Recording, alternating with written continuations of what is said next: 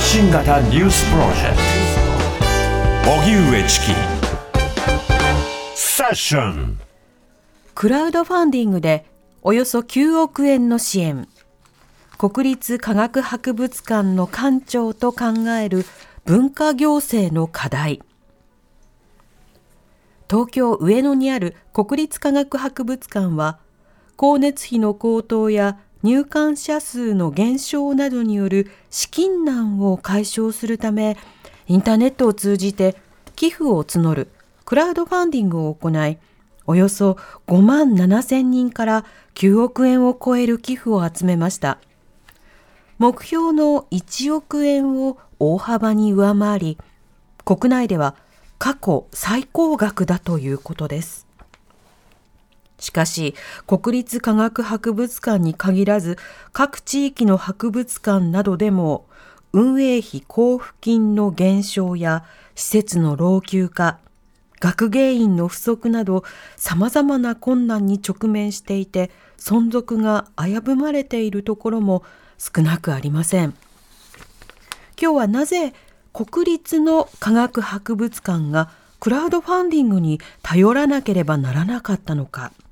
博物館の現状はどうなっているのか。そして今後の文化行政の課題とは何か。国立博物館の館長篠田健一さんと考えます。はい。では早速なんですがリスナーの方からいただいているメールを紹介したいと思います。えー、メールたくさん篠田館長があのちょっと受けづらいところもあると思うので、はいはい、メールはメールとしてまず紹介したいと思います。はい、えー、まずはですねこの方ラジオネーム柳家文芸堂さんからいただいたメールです。どうもありがとうございます。科学的な視点を持つ人を増やしてほしいという思いでクラウドファンディングに参加しました。国立の科学博物館を国が支え切れていないのはおかしいと思い、文部科学省と自民党に要望のメールも送りました。資源の少ない日本で科学がどれほど大事か政治家は分かっていないんでしょうか。科学オリジナル図鑑が届くのを楽しみにしています。はい、はい、それから匿名の方からもいただきました。あどうもありがとうございます今回の科学のクラファンはニュースで知ってすぐ支援しました。本当はトートバッグ5種類セットで行きたかったのですが、財布と相談し1種類のみのコースでしたが、しかし今回のことは国に腹が立って仕方がありません。博物館や動物園、図書館といった公共施設は国とその子供の将来のために何より優先すべき施設だと思います。そこが困窮しているのに何もしないというのは本当にダメ。私自身、幼稚園児、小学生の頃は、誇張なしに月1回くらいで科博に行く子供でした。そうでしたか。好奇心を育ててくれたのは科博だったと思っています。だけど、今回のクラファンは、恩返しというよりも、自分の子供のことを思い浮かべながらの支援でした。また困ったらいつでも支援させていただきますといただきました。ぜひこれからも頑張ってくださいということです。ラジオネームモルトさん、どうもありがとうございます。国立科学博物館は大好きな博物館です。この国の筆頭の博物館と思うくらいですね。そんな国立科学博物館の運営に支障が出るほど国の予算削減には疑問しかないです。昨今話題に上がる万博にジャブジャブと際限なく予算をつぎ込む、注ぎ込む政府には腹立たしく思います。半年で壊す万博よりも未来に財産を残す博物館に私が納税した税金を使ってほしいですといただきました。はい。おそらく皆さんいろいろな思いがあって、でもそもそもしかし科博には頑張ってほしい、うん、持続してほしいっていう思いと、うん、なんで今回クラファンになったの、ね、じゃ今後の持続性はどうなの？っていう疑問がいろいろとあると思うんですね。そのあたりを今日は伺っていきたいと思います。はいでは本日のゲストをご紹介いたします。国立科学博物館館長の篠田健一さんリモートでご出演いただきます。篠田さんどうぞよろしくお願いいたします、はい、よろしくお願いいたします。篠田です。はい、えー、篠田健一さんご専門は自然人類学です日本及び周辺諸国の遺跡から出てきた人骨の DNA 分析を通して日本人の起源やアジアの集団の成立などを研究していらっしゃいます。著書に DNA で語る日本人起源論、日本人になった祖先たち、DNA から解明するその多元的構造などがあります。はい。今回のクラウドファンディングのいきさつを聞く前に、うん、まず国立科学博物館そのものについて知っていきましょう。そうですね。まず篠田さん、この国立科学博物館、はい、どういった博物館なんでしょうか？そうですね。あの、まあ、実際に来館された方も多いかと思うんですが、私どもの博物館、大体もう歴史が150年ぐらいありまして、うん、明治の10年に、えっと、創立された、まあ、日本でも、まあ、最もまあ歴史のある博物館の一つです。まあ、上野に展示場がありますけども、それ以外に、えっと、港区の白金にですね、えー、自然教育園、それから、つくばに、えっと、自然植物園があって、まあ、これらは、まあ、あの一般公開されているあの施設です。まあ、それ以外に、えっと、実はつくばにはですね、私どもの収蔵庫と、それから研究施設があってですね、はい、まあ、あのそこに、まあ、多くの、えっと、収蔵品があるということになります。うんこの博物館の活動というのは、一般に我々が触れるのは展示、や企画展とか、そうしたものに触れるんですが、はい、活動としてはどういったことを普段行っているんでしょうか？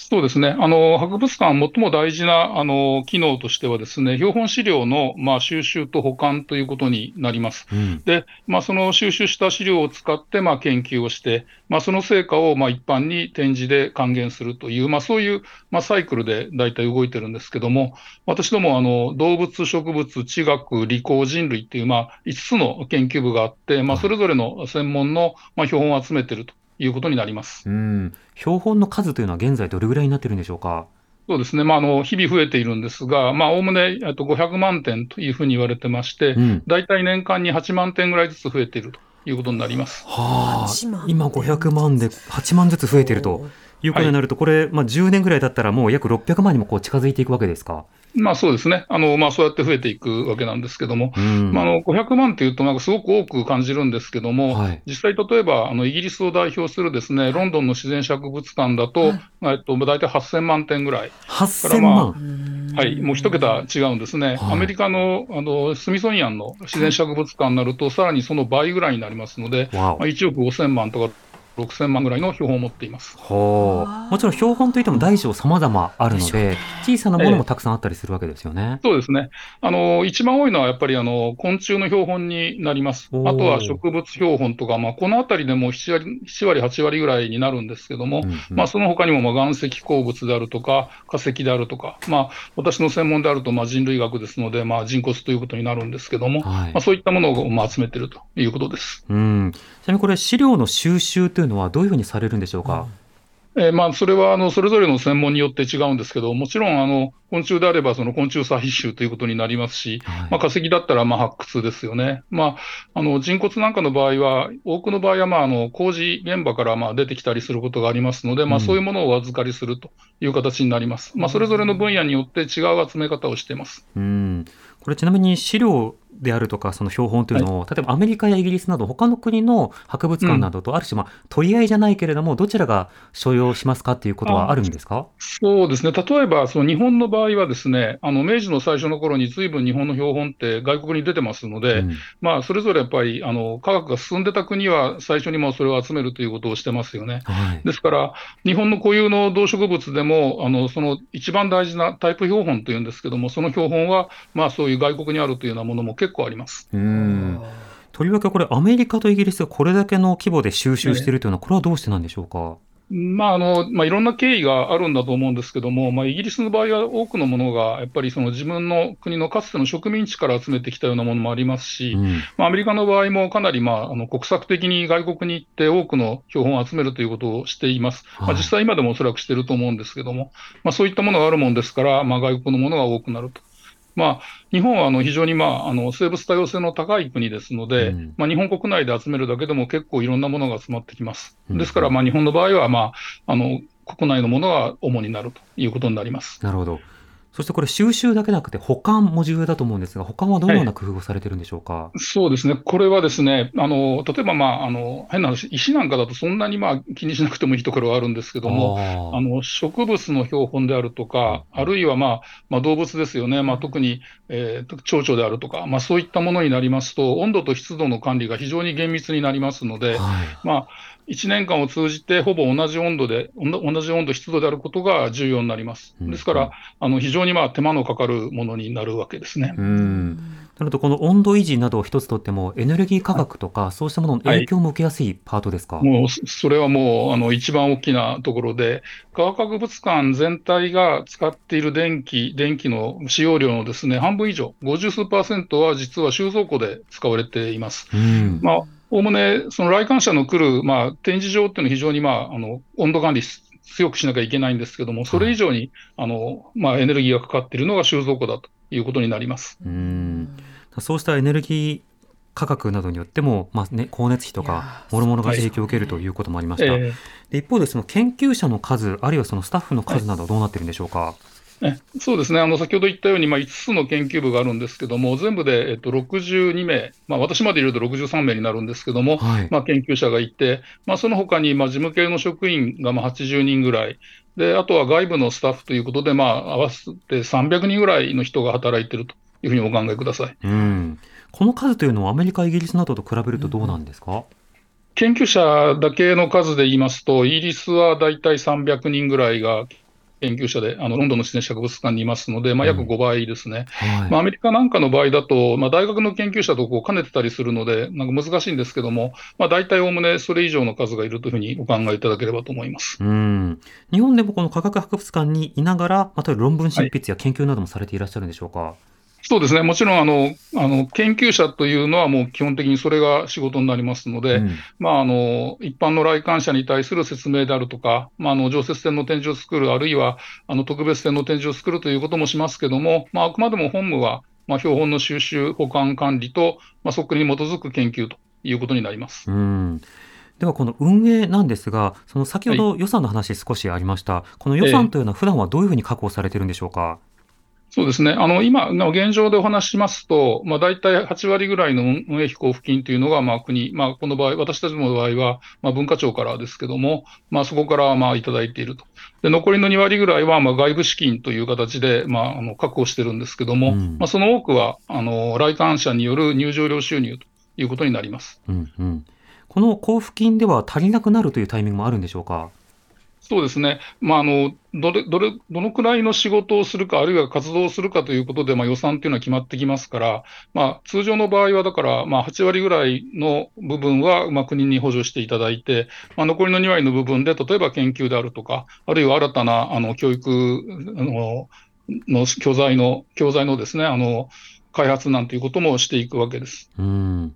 この交付金というのはちなみにどういうふうなあの推移をしているのか、例えば横ばいなのか増えているのか減っているのか、これはどうなんでしょうか？そうですね、あの私どもあの、まあ、国立科学博物館という名前がついているんですけども、建前としては、まあ、竹鉄系はまあ独立行政法人という形で、はいまあ、あの法人格なんですね。ですから、まあ、あの運営費交付金はあの国からあのいただいている分に関しては、えー効率化係数という形で、まあ、徐々に減らしていくというのが、まあ、大体大きな方針になっています。うんですから、まあ、大体年間1%ぐらいずつ、まあ、削削られていくというふうに考えてください。これはいつぐらいから1%削られていくんですか、もう当初からですか？そうですね、あのまあ、読本になって20 20数年経ってるんですけども、そこからまあ大体そうやって削っているということになります。うん。となると、まあ、ざっくり20から30%ぐらいの予算源にはなるわけですか？そうですね、まあ、これもまあいろいろ社会の状況であるとか、いろんなことがあって、まあ、凸凹はあるんですけども、まあ、徐々に減っていくと、まあ、それを補う形で、例えば来館者を増やすということをするんですね。うんあの例えば読本になった最初、まあ、今世紀になってすぐなんですけども、年間の入場者数、科学博物館、大体100万人ぐらいだったんですね。はいまあ、それがコロナの直前ぐらいになりますと、280万人から290万人ぐらいになりましたので、うんうんまあ、大体3倍ぐらいに伸ばしていると。まあ、そうやって増やした入場入場入館料収入を使って、まあ、あの減ってる分を補填していくというような形で運営されています。うん。まあ運営努力をされてきたということですけれども、まあそれがコロナに突入すると、もうなかなか入れなくなり、支援も兼ねてはウェブチケットなど販売するようになりましたよね。はい。まあ、あのコロナ、実際はもうあの結局、閉館するということになりましたので、まあうん。あの人が来なくなる、まあ、よくあのコロナの初年度の時にですね、あの例えばいろんなあの商業施設が入館入場者数が大体2割ぐらいになったという話をされていたと思うんですけども、はいまあ全く同じ状況で、うちも大体2割ぐらいになってしまいました。まあ、それに従って、まあ来入場料収入ももう一挙に落ちたということになります。うんなるほど。これまたその予算編成上など、例えば、うんあのどど独法ということで独立法人ですけれども、ええさまざまなその、まあ、規制であるとか、あるいはその課題というのはどういったものがあるんでしょうか？そうですね、まあ、あの私どもの独法の立場はですね、あの5か年であの計画を立てるんですね。はいで、そのまあ5年間をどういうふうにまあ運営していくかということを、まあ、最初にまあ国にお認めいただいて、まあ、それであの運営費交付金をいただくという形になっていますので、うんあの途中で何かそのとんでもないことが起こるとですね、なかなかそれに対応しきれなくなるということになります。はい。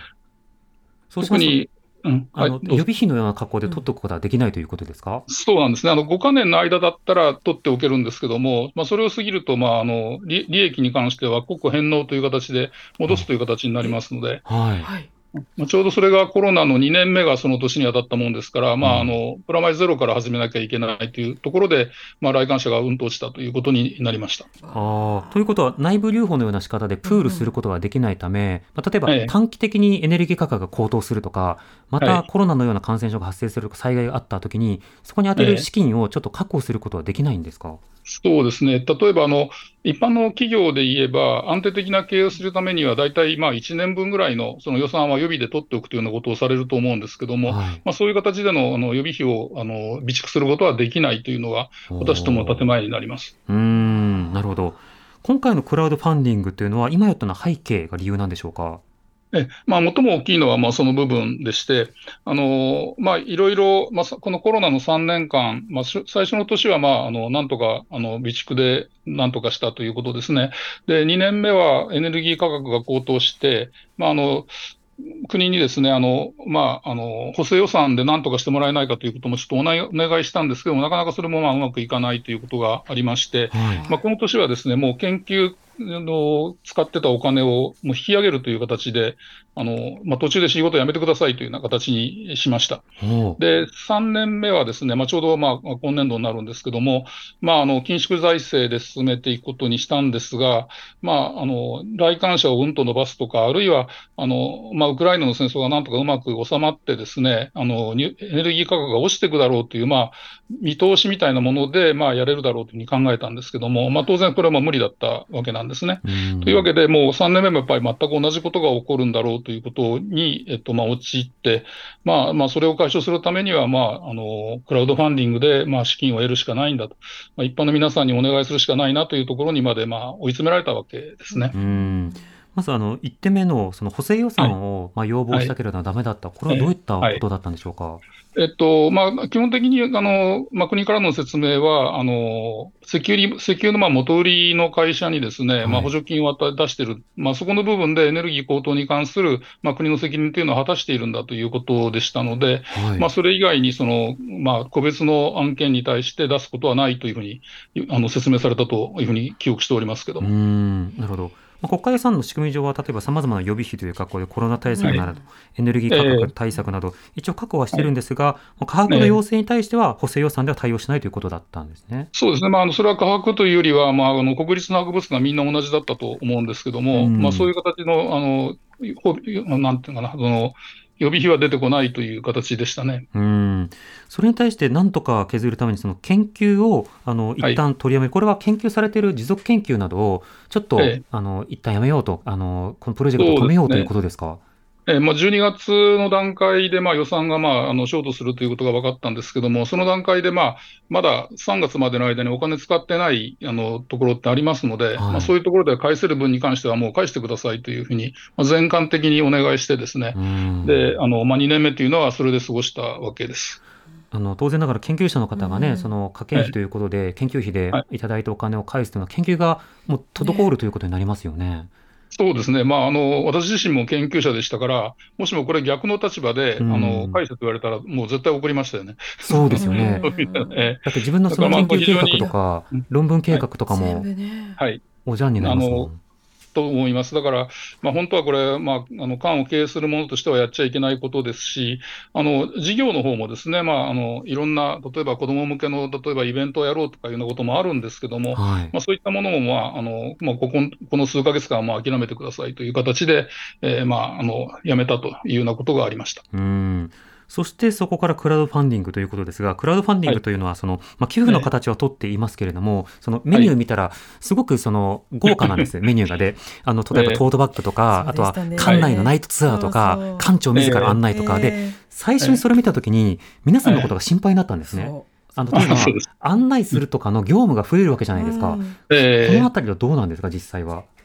まあ、あのまあ、ここはもう勢いだったんですけどもね、はい、割とあの準備する期間が短かったもんですから、まあ、あのとにかくやれるアイデアは全部出して、やれそうなことはみんなその訴状に上げてしまおうという形で持ち出しました。ですから、まあ、あのこれはもうあの今になってみればやってみるしかないという、それだけなんですけども。はい、これ、ある意味その、研究者たち、館長も含めて、ボランタリーなアクションということになるんですか、はい。はい。はい、えー、もちろん。はい、そうですね。まあでも、あの、ある意味その研究、まあこれ全部あの何をやるかっていうのは研究者にアイデアを出してもらったんですけども、はい、まあ半ばそのやってみたかったことっていうのもあるようなところもありますので、うん、まあそういう意味ではあの良かったと思ってるんですけども。うんうん、まあ単にその過剰労働というだけではなくて、はい、ちょっとその、まあやりがいというのもあるよということですか？ええあのこれ自体がですね全体としてやっぱり科学と、まあ、あの一般の皆さんとこうつながるためのイベントだという捉え方もありますし、まあ、こういうことをすることによって、まあ、いろんな皆さん、あの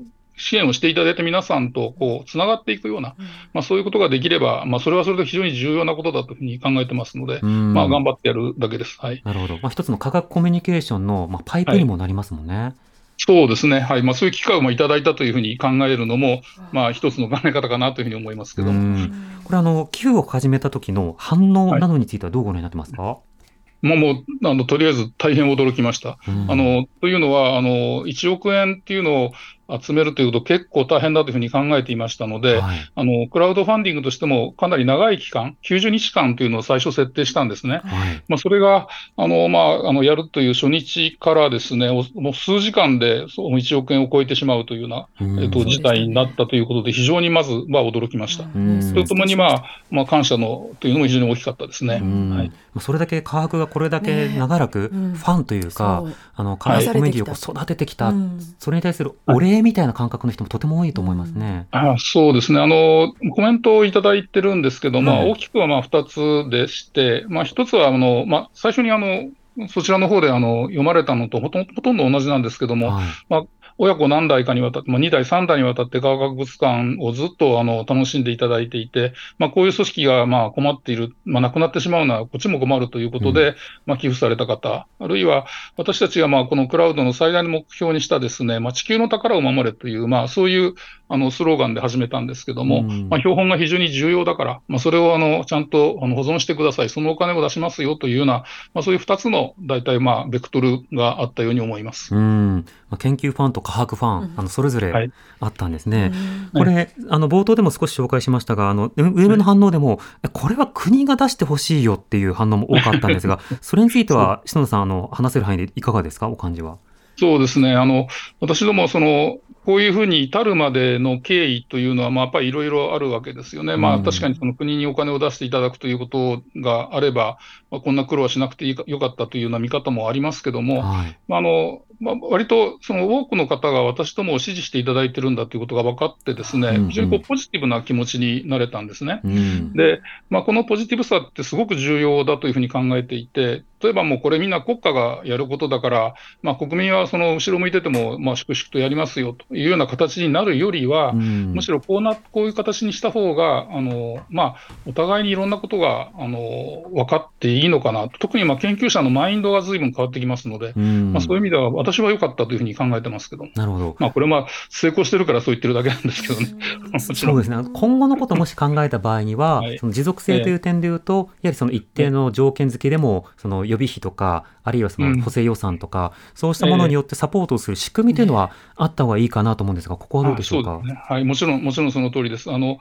まあ、私どもの活動をまあどこまで認めていただくかという問題にもこれ、つながるんだろうというふうに思うんですけども、はい、あのまあ、潤沢な費用があれば、ですね、まあ、それで別にこちらがあぐらをかくわけでもなんでもなくて、さらにいろんなことをししながら、まあ、あの還元していくことができるわけですよね。うん、まあ、その部分は、まあ、あの国に分かっていただきたいなというふうには思っています。うんうん、まあ、ただ、まあ、国の予算というのは、その私どもが決めるというよりは、もうそのままあの国会で決めるわけですから、これはもともとはその選挙で選ばれた人たちが決めてることですので、まあ、そこに対して私どもが何か言うということは、まあ、実際はないのかなとは思います。うん。まあ、あの今回、こういったような予算状況を知った上で、一人一人が、あの政治家に対して働きかけたり、声を送ったり、一票を投じたりと、うん、そういった格好で政治に要望するということは必要かと思います。はいうん、で一方で、その今回、本当にあの多くの返礼品用意されてましたが、はい、改めてどんな返礼品を用意されてたんでしょうか？あえっとですねまあ、あの最初に考えたときに、返礼品っていうのはその、えっと、ものなのか、ことなのかというところをまず考えました。うんはい、で要するに、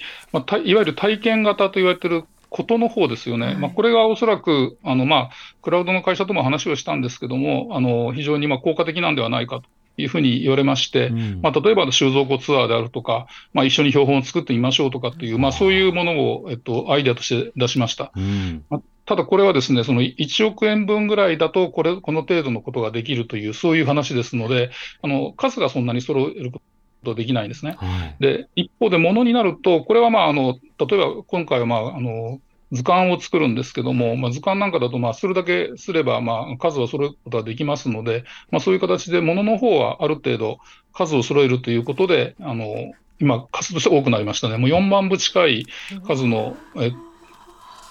ものになります。今、はい、もうちょっと驚き書籍でも4万部って言ったらベストセラーの中のベストセラーで、そう、多分紀ノ国屋書店のランキングとかでも上位にこう踊れるような、あの、推しの子かどうかみたいな、そんなレベルだと思いますけど、大変に。もう非常にあの責任があるもんだというふうに考えてですね、もう本当みんなであの一丸となって今、あの図鑑をせっせと作ってます。はい。まあ、これ図鑑がやっぱり一番人気でしたか？まあ、あの、そうですね。あの、一番数が、まあ、あの、まあ、あの、な変な言い方なんですけども、あの、揃えやすいというところもあって、うん、あの、体験型はもうあっという間になくなってしまいましたので、うん、まあ、多くの方がそちらの方で支援していただくということになりました。うん、まあ、あとは、トートバッグが、まあ、あの、まあ、す、もう1万に近いような数になっていました。はい。はい、これはね、あの、価格で売ってる、トートバッグや T シャツ、あるいはその手ぬぐいとかハンカチの類のもの、すっごいいいんだよ。すっごいいいんだよ。あの企画展のたびにオリジナルグッズが作られて、それがもう可愛い、かっこいい、いけてる。持ち歩くのもね、ウキウキする。そう、あるいはそのダサいっていうものも含めて、ダサ可愛いみたいなのもあるじゃないですか。見て見てってなりますからね。そうなんですよ。館長もそういったグッズは普段からお好きなんですか？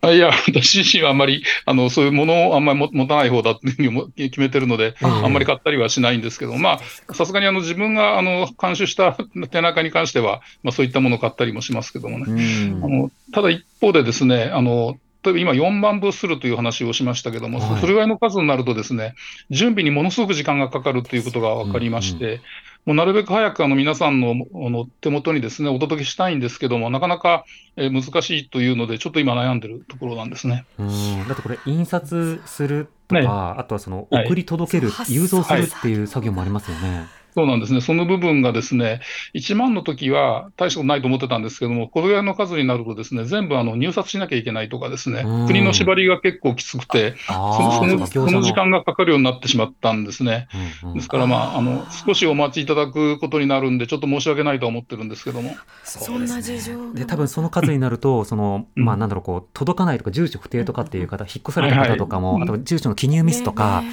そうしたものをこう、一個一個追わなきゃいけないっていうことになります、ね、まあそうなるんですね、おそらくね。まあ、なんとか年度内ぐらいには出したいとは思ってるんですけども、もしかすると、まあ4月ぐらいまでかかってしまうのかなっていうんで、今ちょっと急がせてるところです。待ちますよって言いたいところはあるんですけど、みんながそうか分からないが、大名勝手にできないんだが、が後回しでいいって手を挙げられる人はいっぱいいる気はしますね。これ篠田さんの構造的な話もう一度伺いたいんですが、はい、あの独立行政法人化してから20年以上こう経っていく中で、えー、まあ、年間1%ずつ予算を削りながら、はい、まあ、実習財政でやっていくように、まあ、構造転換をしていくという、えー、こういった目標を掲げられてたと。で、ね、これ自体は、あの国立科学博物館としてはウェルカムなことなのか、まあ、しょうがないよってことなのか、頑張るぞってことなのか、このあたりはどうなんですか、まあ、構造的には？あの予算が減っていくことがウェルカムの組織ってないと思うんですけども。その通りです。あのまああの程度の問題もありましてですね、はいおそらくもうそろそろもう限界のところへ来てるんだろうなと思ってます。うんで、限界のところに来るっていうのは何が起こってるかというと、組織を運営維持するギリギリのところに来てるという、そういうことになるんですね。はい。ですから、まあ、今回のように、まあ、突発的な事件が起これば、まあ、それで、あの、たちまち資金がなくなるとかですね、これを逆に裏返すと、新たな事業ができないということなんですよう。ん。ですから、あの、今の状況だと、本当いわゆる自利品というような形になってしまいますので、ええまあ、こう、どこかでこの反転攻勢はしなきゃいけないだろうというふうには思います。うん。しかも、この、こう、標本点数も増えていく、あの、他のええ必要性のある費用というのも増えていく。で、当然ながらその博物館も研究者を育てたい、なんなら増やしたい、は案内できええる学位芸員の方をちゃんと正規雇用で増やしたいという、こういったことはありますよね。もちろんそうですね。あの、まあ今、あの、うちの場合、研究者は基本的には、まあ、あの、正規雇用にしてるんですけども、まあその周辺の部分ですね、まあ手伝っていただくような方とかは、どうしても非正規雇用という形ににならざるを得ないんですが、うん。あの、博物館の様々な事業っていうのは、やっぱり経験値が上がると、それだけ仕事をたくさんできるようになりますから、はい。まあ、そういう人材をその、まあ、短い期間でその再雇用できないようにするというのは、やっぱりかなり損してるんですね、実際のところでは。うん。うん。うんはい、もったいない、本当にもったいない話だというふうに思ってまして、うんまあ、なんとかならないかなという気持ちはあります。そうですね。研究にとっても、個人にとっても、社会にとっても、博物館にとってももういろんなところに向けて、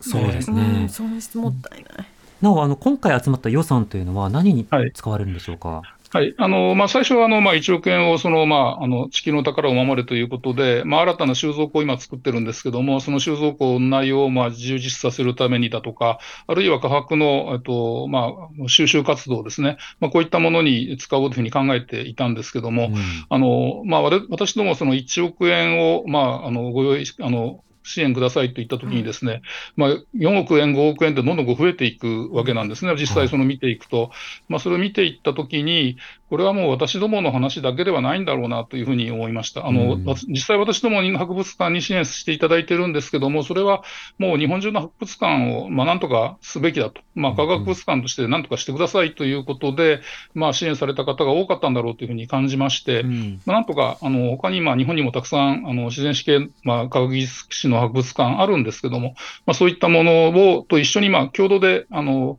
標本収集ができるような、まあ、そういう仕組みを作っていこうというふうに考えてます。うんなるほど。となると、やっぱこれは科学そのものへの支援でもあるけれども、博物館、あるいは科学に対する支援なんだというふうにまあ解釈して共有されるわけですか？そうです。そういうふうに感じました。はい。すごく大事ですね。うんこれあの、負担が上がっている光熱費などに対しては対処されるんですか、まあえっとですね、まあ、あの、結局、まあ、お金に色がついてないって変な言い方なんですけども、全部その全体として館が運営できるような費用っていうのがあるわけですよね。うん。まあ、その部分で、その、例えば入館料の上振れした部分なんかをこう補填しながらですね、あの、光熱費なんかには対応したいというふうに考えてまして、うん。まああくまでも皆さんからいただいた、あの、し支援金というのは、まあ、あの、地球の宝を守れという、まあ、標本収集の部分に関して使おうというふうに考えてます。うん。では今他の博物館も大変だというその現状の話がありました、うんはい。その点についてのあのこれから伺っていきたいと思います、TBS ラディオ発信型ニュースプロジェクト。セッション TBS ラジオキーステーションに生放送でお送りしてます。荻上チキセッション。今夜の特集は国立科学博物館の館長と考える文化行政の課題。ゲストに国立科学博物館館長の篠田健一さんをお迎えしております。引き続きよろしくお願いいたします。篠田はい。さん、よろしくお願いします。お願いしますリモートでご出演いただいてます。はい、篠田さんあの今回クラウドファンディングを行うということになったその経緯について伺いましたけれどもあの、はい。予算が大変になった時に、まあ、補正予算でなんとかならないかという要望もされたという話ありました、ええ。その時はどれぐらいの金額感を想定されてあの予算の要望があったんですか？えっとですね、あの、きちっと私もちょっと覚えてないんですけども、えっと、大体光熱費が1億9000万円ぐらい年間かかっていたんですけども、はいまあ、それがほぼ倍になるというふうに、えっと、試算できましたので、うんまあ、それ相当分ぐらいを、まあ、あの、補填していただけないかというふうに考えました。ああ、となると、まあ、2億円程度の予正、よあよそうですね補正補正予算ということだったんですね。はい。はい。はい、でこういった2億円すらなかなか対処されないような状況があった中ででも科学博物館以外にもさまざまに対応対応が難しいという現状があるということです。はい。今あの自治体などから運営費を、まあ、ま賄っている博物館というのは日本にどれぐらいあるんでしょうか？えっとですね、あの博物館の数え方っていうのが結構難しくてですね、はい。あのまあ、プラネタリウムであるとか、動物園とか、まあ、入れるか入れないかとかいうことがあるので、あのちゃんとは言えないんですけども、おおよそ7割ぐらい、で日本中の博物館が全部で、まあ、5000ぐらいあると思いますので、はい。まあ、3000ぐらいがおそらく公立の博物館だというふうに思います。うん。その約3000のおよそ3000の博物館の維持の現状というのは、ええ。持続性の現状はいかがでしょうか？ですね、あの私もあのあんまりあのよその博物館のことはよくわからないんですけども、あの潤沢に資金があって、どんどんその新しいことをやろうっていう博物館があるとはちょっと思えないんですね。うん。で、まあ、結局、その全体としてはあの予算を絞られる形で運営がされていると思いますので、はい。その中で、え例えば私どもその標本収集というのは、まあ、ある意味外から見えない部分なんですよ。うんだこの部分、だから最初に切ってしまっても、博物館のは表向き運営はできてるんですよね。はいあのまあ、常設展があって、中が開いててとうん。いうことになれば、ああの博物館うまくいってるんじゃないかというふうに思われるかもしれません。まあ、ただ、全体の運営費が減っていけばですね、まずそういう研究の部分ができなくなる、あるいは標本の収集ができない、あるいはもう今度維持ができないというレベルになっていくということが起こり得ますので、うん。まあ、私どもの博物館にそこまで行く前に、あのまあ、なんとか皆さんにお助けいただいたんですけども、まあ、そういうことができないところは、おそらくその部分すらもあの絞ってるところが、まあ、かなりあるんじゃないかなというふうに感じてますけども。うん、その中には経営の危機に、まあ、至っていくという場所もあるわけですか？そうですね、まああのまあ、結局、公立の博物館ということになれば、もうそのあの運営自治体がそれをどうするかって考えるだけの問題になりますので、うんですから、まあ、あのもう自治体が維持できないというふうに考えれば、まあ、統廃合ということも実際はまあ視野に入れてるところもあるかもしれないですね。うんそれはまたダイレクトに地域の科学コミュニティの、ね。まあ、衰退ということを意味することにもええ。なってしまいますね。はい。これ博物館の役割というのはあの、ええ。例えばこの間社会的にあるいは法的に変化してきた面はあるんでしょうか？ああのちょうど博物館法というのが、まあ今年から変わってきているんですけども、はい。まあ、その中で歌われているのがです、ね、あの今まではやっぱりあのいろんなものをこう保管してあの、取っておきましょうという形だったんですね。うんまあ、それがまあ活用という方にまあだいぶ舵を切られていると思います。ええですから、博物館がまあ地域のまあコミュニティの中心になるであるとか、まあ、あの観光の中心地になりなさいということが、もうおそらくあの言われてるんだというふうに思います。うんこの転換というものはあの、篠田さんはどういうふうにお感じになってますか？まあ、これはもう時代の要請というのがありますので、まあ、それはもう当然そういうことはすべきだというふうには思うんですが、はい。思うんですけども、もしもそういうことをするんであったら、当然ですけども、その先行の投資がなければまずできないですよね。うんですから、今、維持するのがやっとというような状態で、そういうことをしなさいといきなり言われても、まずそれは不可能だというふうに思います。なるほど。またあの場合によっては保管と活用というものがバッティングする、ええ。その相反することになりかねない場合ええもあると思いますが、こちらはどうでしょうか？あそれはもちろんその通りで、まあ、ですから、あのまあ、紙物のものなんか、巻物とか絵とかになれば、まあ、ずっと出しておくということはできませんから、はい。まあ、あのたくさんのそのバッバックヤードに多くの、まあ、ものを持っていて、まあ、少しずつ出していくというような形を取らないと、うん。その標本自体、作品自体も傷んでしまいますよね。ええ。ですから、そういう意味での、えっと、後ろ側の充実というのは絶対必要だというふうに思います。うん。また地域の活性化や観光の対象というまあ活用となると、要ははい。よりお金を稼ぎなさいというような、まあ、そうしたようなことにもなると思いますが、この点はどうなんでしょうか？そう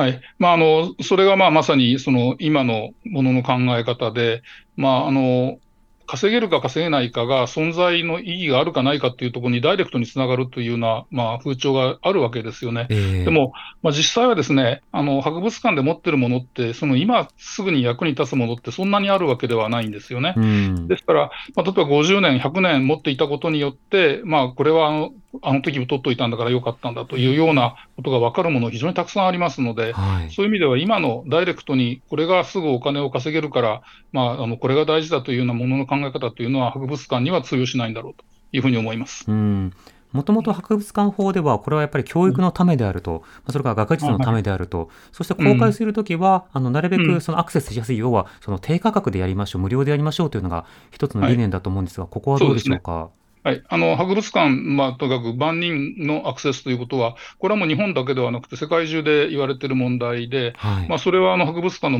最も大事な理念だというふうに思います。ですから、まああのまあ、場所の問題があって、なかなか人が来れないということはあるにせよ、ですねやっぱり、まあ、多くの方が見ることができるという状態を保つことは、絶対に必要なんだろうというふうに思ってます。うんまたその維持をするためのその今の学芸員の方や研究者の方の雇用の状況というのは、えー、他の博物館などの現状を見ていかがでしょうか、はい、そうですね。あの、もう十分足りてますって言ってるところはもうまずないだろうというふうに思います。あのやっぱりその人が多ければ多いほど、やっぱりいろんなことができるんですよね。はい、ですから、まあ、逆にどれだけのものがのあの望まれているのかということで数が決まっているというふうに考えれば、今はそんなに楽観できるような状況ではないのはもう間違いないですね。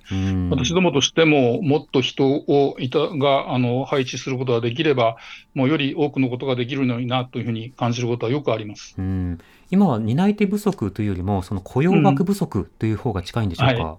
あそうですね。あの、本当にまあ、あの、人を継続的に雇うって、ものすごくやっぱりあの固定費としてお金がかかりますので、はい、あの経営が厳しくなればなるほど、その部分っていうのは後ろ向きになり、ま、なるんですね。ですから、今まさにそういう状態のこうサイクルにこう入っているのかなというふうに思います。で大学なんかがやっぱり今まではその例えば博物館でやるような研究員を育てていたんですけども、今、大学でもそういうあの余力がなくなってきていますので、はい、博物館自身がもうあの研究者をまた育てなきゃいけないという状況になってますね。うん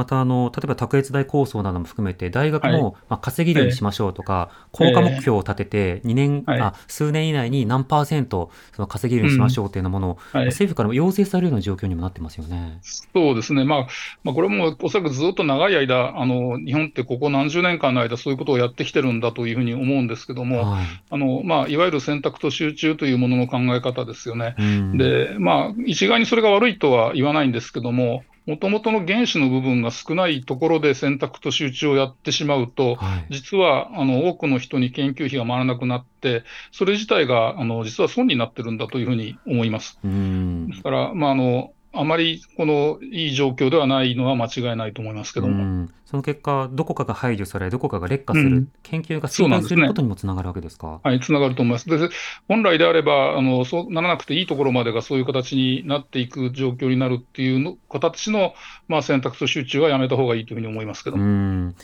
あの現状、その他の国などと比べて、今の日本の文化行政であるとか、研究予算の付け方については、どういうふうにご覧になってますか、うん。うん、そうですね、あのまあ、結局、国が何を考えるかという問題だと思うんですけども、はい、まあ、日本という国の今までの歴史、あるいはまあ先人たちがまあ築き上げてきたさまざまなあの科学的なまあ伝統みたいなのもあるわけですよね。うん、まあ、そういったものを考えれば、えっと、もう少し日本って頑張れるのかなというふうに思ってますし、うん、まあ、そのための資金は、まあ、足りないっていうのがまあ現状なんでしょうね。あの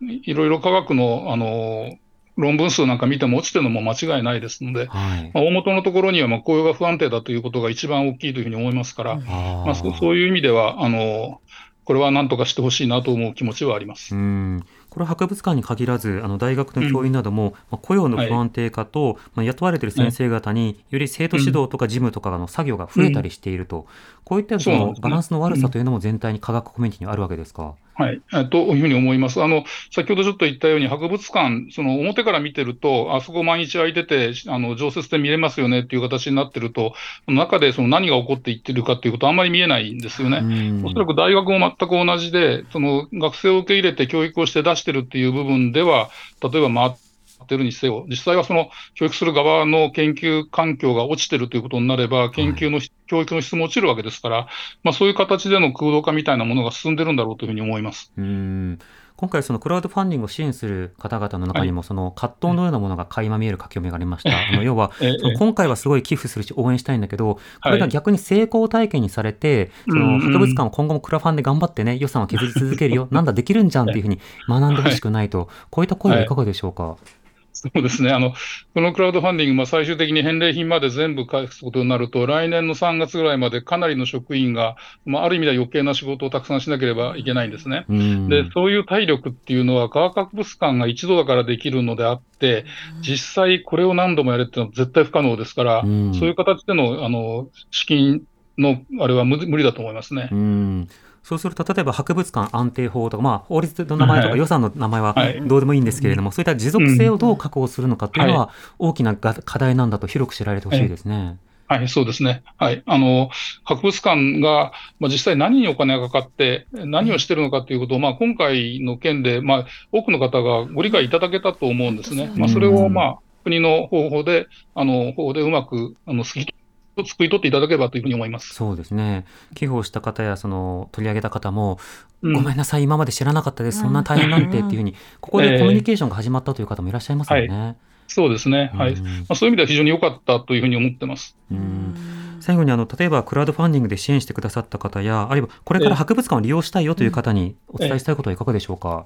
そうですね、博物館活動、まあ、今も言いましたけども、その皆さんが見ている部分っていうのは、本当一面の部分であって、その後ろのところに非常に多くの努力、ないしはまあ先人の努力もありますし、私たちの努力があるんですね。うんまあ、そういう部分も組んでいただいて、博物館のあの活動っていうのを見ていっていただきたいというふうに思います。うんそして篠田さんの立場からなかなか難しい、ええ。あの言いことは難しいかもしれませんが、これやっぱり政治の課題で、本当に。でそういった政治について、その我々がいろいろな要望を出すことっていつでもできるんですね。はい。地元の議員とか、あるいはその自分の地域からこう出た議員とか、うん。まあ、あのそれぞれの政党とか、そうしたのところにこう声を届けていくっていうことも重要ですようね。ん。うん。なお、あの、今、科博ではどういった展示が行われてるんですか？えっと、企画展、あのまあ、いわゆる特別展の方はですね、和食の展覧会をやってまして、和食。はい、和食なんです。あの、まあ、ちょうど和食がユネスコの、まあ、あの、あれになって、世界遺産になって10年なんですけども、じゃあ、科学博物館が和食の展覧会やるって言ったら、一体何をやるんだろうっていうのを、はいはい。ぜひ見ていただきたいと思います。和食。科博で。何？和食。はい。気になりあの、ますね。見見ていただければ納得する内容だというふうに思いますので、ぜひご覧ください。さすがの科学的アプローチあるいは科学的アプローチとうんなるかどうかは、ぜひ見てくださいということですね。はいえー今夜は国立科学博物館館長の篠田健一さんをお迎えしてお送りしました。篠田さんどうもありがとうございました。あどうもありがとうございました。またよろしくお願いいたします。またよろしくお願いいたします。TBS ラディオ905 954発信型ニュースプロジェクト。セッション